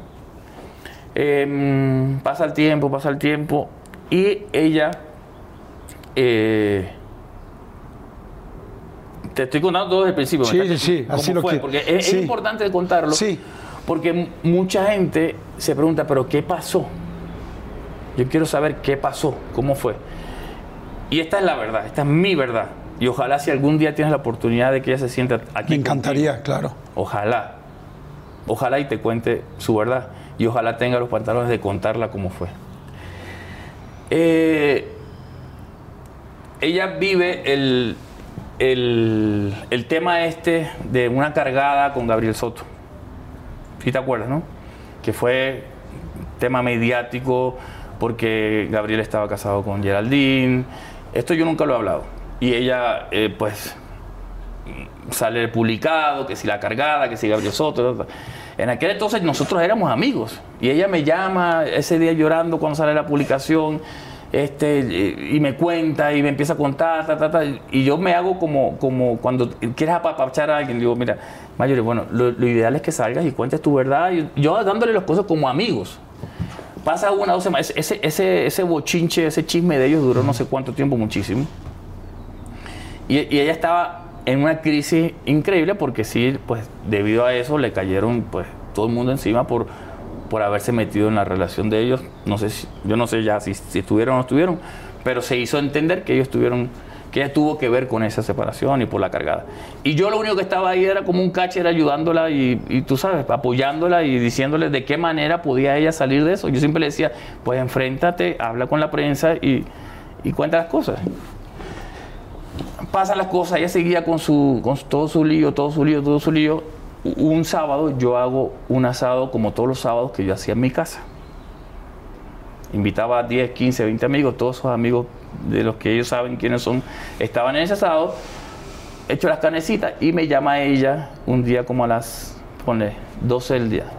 ¿Qué estás haciendo? Me llama llorando, porque no, que había ido a un evento y que toda la prensa y que si el tema de Gabriel y el tema de Geraldine, digo, este, yo estoy en la casa, estamos, vamos a ver un partido de fútbol de Barcelona, si quieres 20, es- a- aquí están todos los muchachos y, bueno, va, llega a la casa con todo el drama, eso, ese drama duró muchísimo tiempo, ¿no? Em, casualmente yo me había dejado de mi novia, hacía 10, 15 días antes. Eh, y bueno, llega, compartimos como habíamos compartido muchas veces y, sí, como estaba en todos los asados, la gente empieza a tomar, a tomar, a tomar. Empecé tequila, tequila, tequila. Me emborraché de las pocas veces en mi vida que me emborracho. Y me levanto el día siguiente con ella en la cama.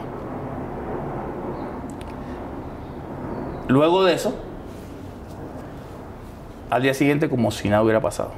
Tuvimos un encuentro ese día. Este, no estoy diciendo que lo hice porque estaba borracho ni nada, pero bueno, me hago responsable del hecho. Al día siguiente hablamos como si nada, eso no pasó, o sea, lo de anoche no pasó. Pasan dos días, tres días, cuatro días, cinco días, no pasó, eso nunca, ni hablábamos de que estuvimos juntos ni nada. Me llama, yo estaba en ese entonces haciendo la novela de Juan Osorio, ese sueño de amor. Y me llama ella y me dice, ay, adivina qué. Este, me llamó Juan Osorio para que entre en los últimos capítulos de la novela, ta, ta, ta, ta. Bueno, ay, qué chévere, qué bueno. Pero todo esto, nada, o sea, no. Corte A, empieza a, hacerlo, empieza a hacer la novela y un día estando en la novela me dice, estoy embarazada. Él me mete en un camerino y me dice, estoy embarazada. Y yo, ¿cómo? Sí, estoy embarazada. pues me cayó un balde de agua fría, ¿no? Eh, y después de eso, me acuerdo que nos sentamos dos o tres veces a ver cómo íbamos a manejar la situación, qué iba a pasar. Y dijimos, vamos a salir, vamos a empezar entonces a salir y vamos a ver de qué manera, pues quizás el nacimiento del niño, pues es una señal de que debemos estar juntos, ¿no? Yo me inclusive me comprometo con ella, le doy anillo, primera vez en mi vida que le doy anillo a alguien, le doy anillo, este, pues con toda la ilusión de casarnos, de formar una familia. Eh, ella decide, ella no decide, ella se tiene que ir estando embarazada eh, como de cuatro o cinco meses a, España a hacer una película y estar como dos meses allá, fuera de, México.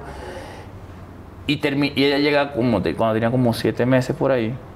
Y a mí me toca irme a hacer la película de Jesucristo. También en España, ¿no? En España. Había, una vez que decidieron intentarlo, eh, ¿vivieron juntos? Sí. Fuimos a la casa, yo tenía mi casa. Ella, se, compró una casa justo en ese, en ese proceso. Se, compró una casa, yo ayudo a, pues a, la, remodelación de la casa y todo el plan era vivir juntos. Yo tenía mi apartamento, pero el plan era vivir juntos, ¿no? Juntos. Este y yo pues, regreso, de, regreso de, España de hacer la película un diciembre 21. Matías nace, Matías nace enero 27. Yo te cuento todo esto ¿por qué? porque desde que ella me dice que está embarazada, después ella se va, ponle mes y medio, dos meses a hacer la película, y después me toca a mí irme dos meses. O sea, en todo ese proceso, cuando yo llego ya estaba en el mes octavo y pico. O sea, estuvimos, esos tres, cuatro meses fue videollamadas y y, el poco tiempo que yo estaba aquí, entre, porque entre, cuando ella llega a hacer su película, hubo un tiempo que sí estuvimos juntos y ya después me toca a mí hacerme la película. O sea que tampoco había como que, no hubo ese tiempo para, para hacer ese bonding o, crear un cimiento importante, ¿no? Em, llego yo en diciembre 21 y bueno, claro, de todo diciembre, pasamos todo diciembre, la casa nueva, preparar el cuarto del bebé, papá, ella tenía los ocho meses y, y Mati nace enero 27 yo sí estaba en la casa, ¿no? Em, ¿Qué pasó? Es, la gran pregunta, porque se dice mucho de que yo la abandoné y que, y que yo no me quise hacer cargo.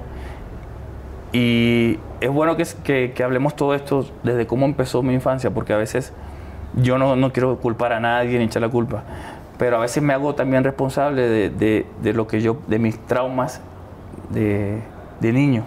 Vengo de una familia, eh, como te expliqué, como les conté a todos ustedes, con dos padres alcohólicos. ¿Qué pasa? Una vez que nosotros nos vamos y no, nos vamos a vivir juntos, vamos, Marjorie, yo, sus perritos y su mamá. ¿Ok? Eh, su mamá tiene un problema bien grave de alcohol. Esa convivencia a mí se me convirtió en una tortura. A mí y a Marjorie. Esa es una gran verdad. ¿Ok? Eh, yo no estaba dispuesto, ya Mati había nacido, Mati nació el 27 de enero y yo desde que, desde que llegué, diciembre 21, tengo las fechas, pero en mi mente y en mi corazón, desde diciembre 21 hasta el día que yo me fui a esa casa se me convirtió en una tortura no por Mario. Hasta ese momento nosotros, Mario y yo, nunca habíamos discutido. Cuando el nene tiene como un mes, poquito, ese mes fue horrible, pero la señora no me dejaba acercarme al niño, no me dejaba tocar al niño, no me dejaba... hay cosas muy internas que la verdad es que me No, las no, quiero no. guardar porque son Claro, cosas, claro. son cosas yo Son cosas íntimas de la pareja y de la familia. pareja, son cosas que yo le voy a contar a mi hijo, a él, en una conversación que yo voy a tener con él. Esa conversación él la va a saber. ¿Ok? Y yo me siento con ella y le digo, ella sabiendo los problemas que yo tengo, son mis problemas de infancia. Y le digo, Marjorie, yo no, no, no puedo, no puedo estar aquí porque me afecta. O sea, me están dando ataques de ansiedad y yo no puedo estar viviendo aquí con tu mamá. Yo amo a Mati, yo te quiero mucho a ti, yo estoy dispuesto a, sa- a sacar adelante esta relación, pero yo, yo no, no tengo por qué someterme a esto una vez más en mi, vida innecesariamente. Yo te voy a dar tres opciones. Y si tú un día la tienes sentada y ella te lo va a decir.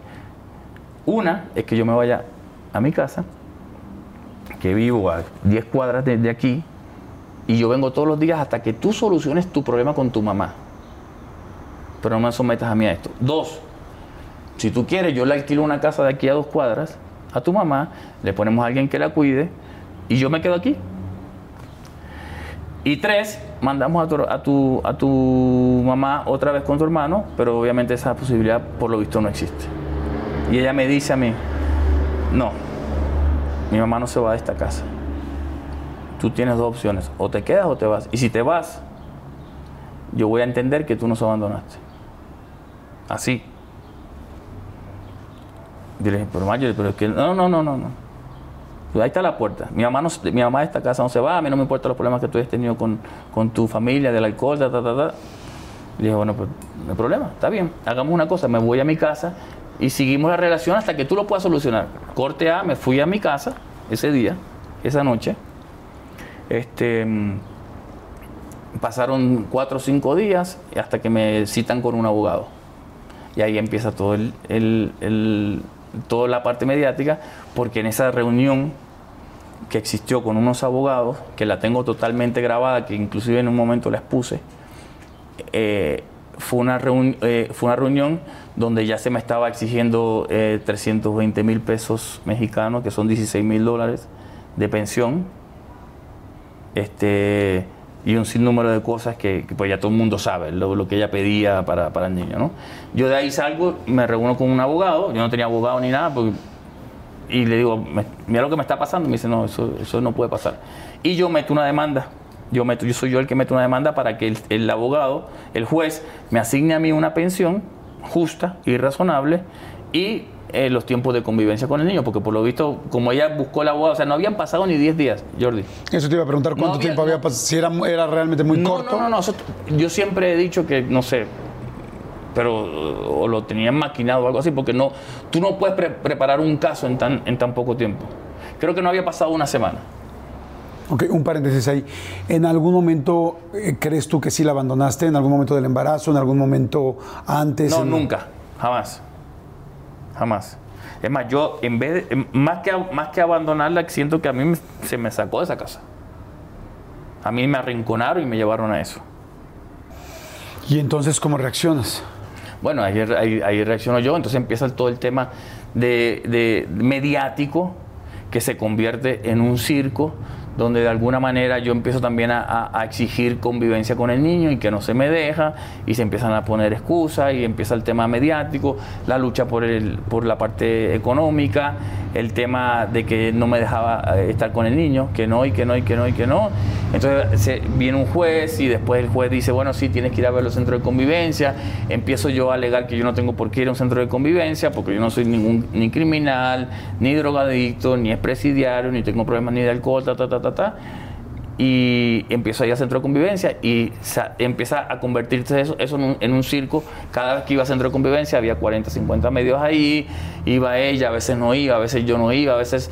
eh, fue, fue, fue, muy, fue muy desgastante porque ellos usaron tecnicismos legales demasiado sucios. No, pregunta ahí. ¿No tienes, nunca tuviste ninguna situación de alcoholismo o algún Nunca en mi problema? vida, En mi vida. No solamente alcohólico, alcohólico fue lo peor que se- lo, lo- lo- lo más chiquito que se dijo, que, que- que era violento. Eh, me acusaron de narcotráfico, de que yo tenía vínculos con, con el gobierno de Puerto Rico, con un gobierno ruso y con un gobierno de eh, Checoslovaquia. y con narcotraficantes de allá. Eso está en las redes sociales. Y eso lo va a ver mi hijo. Me acusaron de que yo traté de envenenar a Matías en el centro de convivencia. ¿Cuándo? En el centro de convivencia, un espacio parecido a este, donde hay no dos cámaras como aquí, hay 20 cámaras y yo estoy conviviendo con mi hijo y tres trabajadoras sociales que no, se, no están más lejos de dos metros. Salí un día y me... Eh, eso está en el expediente, que yo traté de envenenar al niño. Otra de las visitas que yo traté de secuestrarlo, no sé si te recuerdas que, salí y, pedí estar con el niño fuera, no me dejaron que lo trataba de secuestrar, cuando habían 50 medios de prensa que vieron toda esa acusación. Otra, otra vez me acusaron eh, y por poco voy preso porque me saqué una foto con mi hijo dentro del centro de convivencia.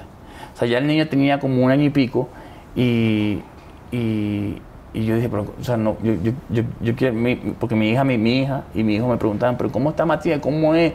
Quiero verlo. Que, o sea, y yo decía, yo quiero tener una, foto con mi hijo.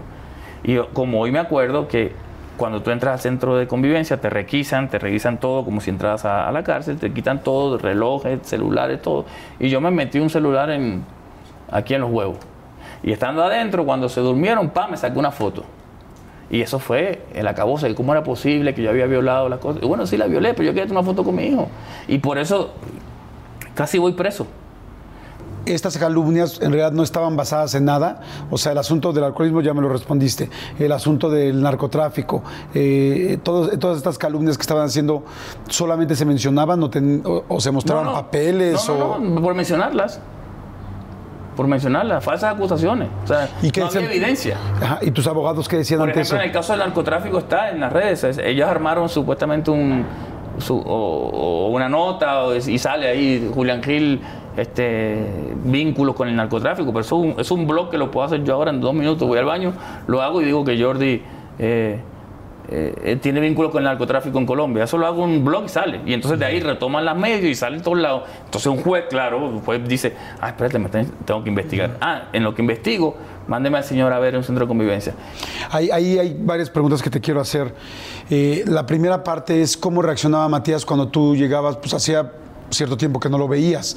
Era difícil, o sea, más allá ahorita de todo el problema legal y toda la parte mediática que conocemos, tú como papá, como hombre y como adulto, ¿cómo te sentías de tratar de convivir en ese tiempo con él? ¿Cómo se daban las cosas? Era, era horrible, Jordi, porque era, para los dos era horrible.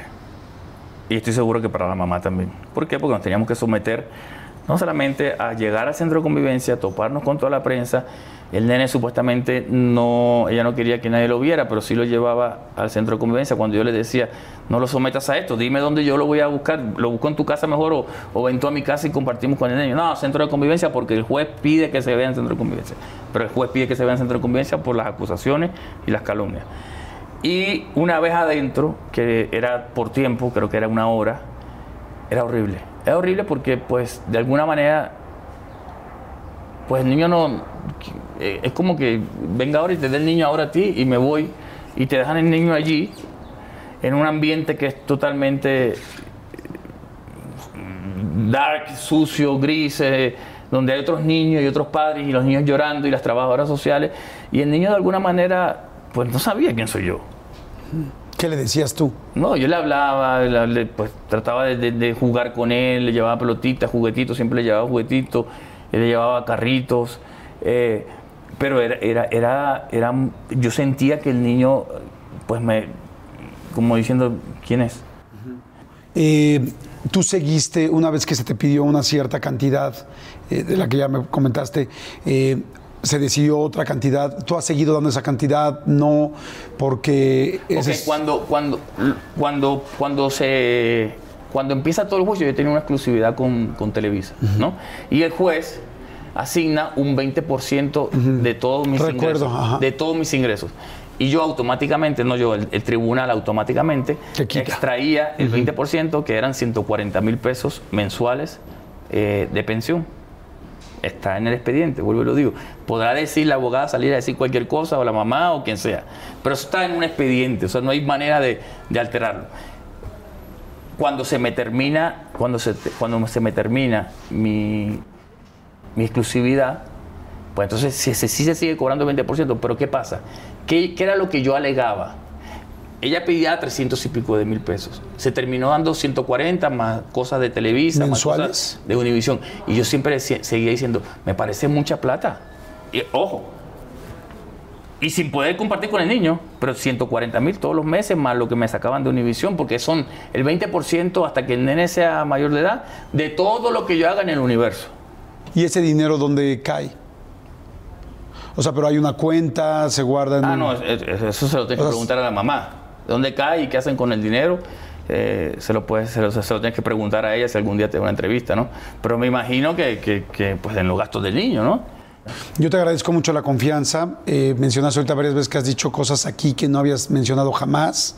Entonces yo creo que esto, pues además de ser una recapitulación de, toda, tu, de toda esta versión que me platicas tú, eh, también yo creo que mucha gente le hace ver la historia completa de tu lado, ¿no? Como lo dije hace rato, eh, me encantaría también poder platicar con Marjorie, pero hay algo que yo creo como cualquier ser humano y, como, y especialmente como papá, eh, que creo que es importante y es que, pues que lo más doloroso aquí, lo de que decía, pues es un hijo.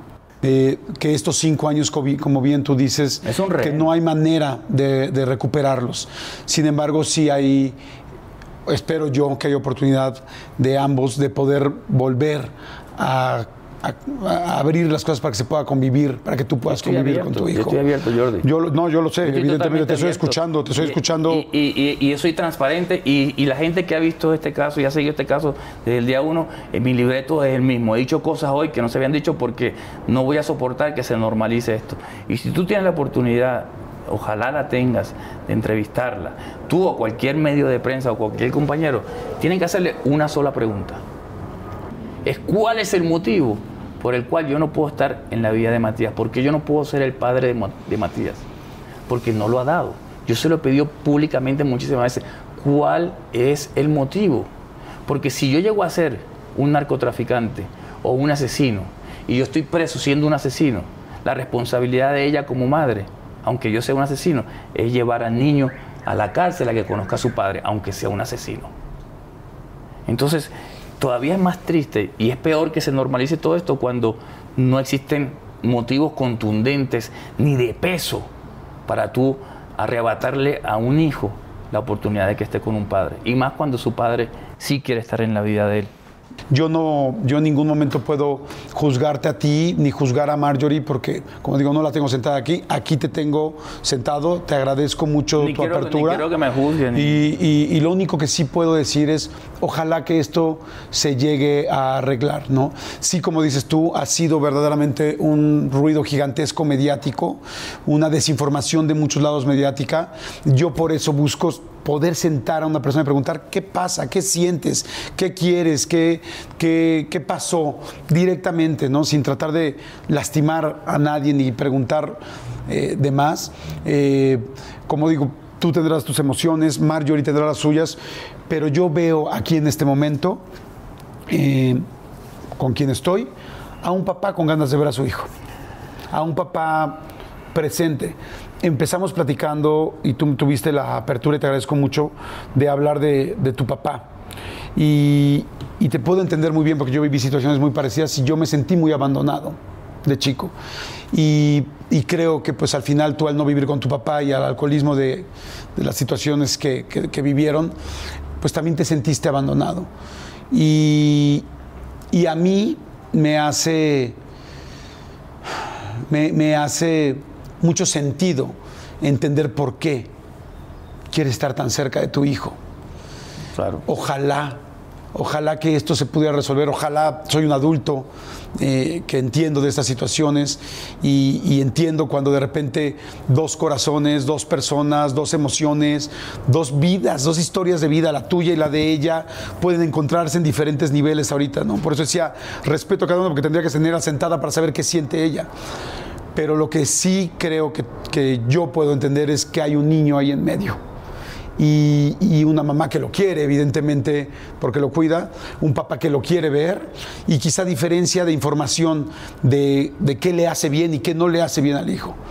Es como decía yo, lo vuelvo a repetir, es un derecho de cualquier niño poder vivir con sus dos papás. El problema no es, son los niños, el problema son los papás que se alejan, papás que están ausentes, papás que no quieren, papás que se van y nunca regresan, mamás que abandonan a sus niños, mamás que los dejan. He oído historias inclusive de niños, lamentablemente que uno no lo puede creer, conozco a, tres de estos niños que algún día los encontraron verdaderamente tirados en la calle, de papás que no respondieron. Entonces, yo espero que, que se puedan ver, yo espero que puedas estar cerca de tu hijo. Ojalá fuera tan fácil como decir una llamada entre ustedes y, resolver las situaciones. A veces, como digo, no sé qué emoción hay del otro lado, ahora sé la tuya porque te la estoy preguntando directo y enfrente. Yo te puedo decir cuál es la emoción de ella y lo sé porque es lo que, lo que le comenta a personas que tenemos en común. Y es que yo la abandoné. Yo lo que más, yo lo que más deseo, como ya lo dije varias veces, lo que más deseo es que se pueda resolver eh, por ustedes, por ambos, porque seguramente ninguno de los dos la está pasando bien. Evidentemente tú me lo estás platicando y yo soy un padre y no me quiero imaginar lo difícil que es no estar con tus hijos. Seguramente Marjorie también tendrá sus propios dolores que está pasando. Como digo, solamente la gente puede ver, pero en realidad aquí ni la gente ni nadie, solamente ustedes dos. Pero lo más importante es, es un hijo, es Matías. Este, yo espero de todo corazón, a veces hay diferentes tiempos, hay diferentes momentos de la vida. Quizá lo trataron de hablar antes y no se pudo. Quizá las personas vamos cambiando, vamos sintiendo emociones diferentes, vamos, a veces el tiempo nos hace perdonar o reencontrarnos o darnos cuenta que nos equivocamos. Quizá tú puedes decir, yo me equivoqué en estas cosas. Quizá ella puede decir, yo me equivoqué en estas otras o me estoy equivocando en estas otras o tú, yo me estoy equivocando en estas otras. Lo importante es que ojalá yo no dejaría de intentarlo porque uno nunca sabe cómo amanece uno otro día y sintiendo que quizá puede recalcular algún error. Y, ojalá que y te agradezco mucho que hayas... y ojalá que esta entrevista de repente no se le abra el corazón o no sé pero si ella no quiere, ¿qué yo puedo hacer? Eh, ojalá que pronto. Que no pierdo la esperanza, porque el niño va a crecer, como te dije, y al niño le corre sangre por las venas. Eso te iba y es mi sangre, y, obligatoriamente él va a buscarme. Y eso, pase lo que pase, pase lo que pase, cuando pase va a pasar. Pero pase lo que pase, él va a estar conmigo. Y, y también me da gusto saber que en el caso de que esto no suceda, tú tienes, eh, que, tú has estado buscando una forma de que tu hijo lo sepa y de que lo sepa siempre. Eh, hay muchos papás que lamentablemente no se pueden acercar a sus hijos y mamás y, hay muchas formas eh, de actuar ante esa frustración, ¿no? Una de ellas, digo, tú tienes este medio, no, no cualquiera se puede sentar a un medio porque eres una persona pública, pero hay personas que siguen siempre depositando dinero como entiendo que también me dices que también lo has hecho. Hay otras personas que deciden, papás que yo he conocido, que han decidido agarrar una hoja este, y agarrar el periódico y escribir todos los días el día y lo que le escribían a su hijo, irlo pasando para el día que ese niño sea eh, adulto, decirle, no te dejé, siempre estuve aquí, pero no me podía acercar. ¿No? Este, fotos, formas, hay muchas, muchas diferentes, no muchas, pero hay formas de enseñarle a un hijo que estuviste ahí. Lamentablemente, el tiempo no se recupera. Estos cinco años no se van a recuperar y espero que los siguientes cinco no lo sean, no lo sean así. Sin embargo, hay una manera de que tu hijo siempre sepa que tú tuviste el interés de estar ahí y, pues bueno, el asunto de parejas es algo tan delicado que no me atrevo a decir ni media palabra porque son, todos tenemos situaciones y problemas y errores y aciertos. Deseo de todo corazón que se arregle pronto el problema. Te agradezco eh, muchísimo haberte abierto y después de tanto tiempo de no hablar, te agradezco mucho que hayas elegido este espacio para poder platicar y, y pues le mando un gran saludo a toda la gente que lamentablemente está viviendo una situación parecida de cualquiera de los lados, porque son hombres, son mujeres, pero antes de hombres y mujeres hay niños. Y, los, los primeros días, años y décadas, la primera década de un niño es elemental para poder formar su seguridad. Eh, te agradezco muchísimo tu tiempo. Espero que puedan resolver esta situación. Ojalá. Y, y, que sigas teniendo mucho éxito en tu trabajo, que sigas trabajando tanto y hoy agradezco mucho haberte conocido un poquito más y haberte escuchado. Muchas gracias. A ti. ¿Eh? Gracias, cariño. muchas gracias, muchas gracias. Gracias y pues bueno, nos vemos la siguiente semana. Espero que estén muy bien. O bueno, si ustedes quieren dar clic a otro video, lo pueden hacer en este momento. Y si consideran que esto, este, esta información o esta entrevista le puede ayudar a alguien o funcionar a alguien para poder tocar este mismo tema, pues compártanla. Muchas gracias y nos vemos la siguiente semana.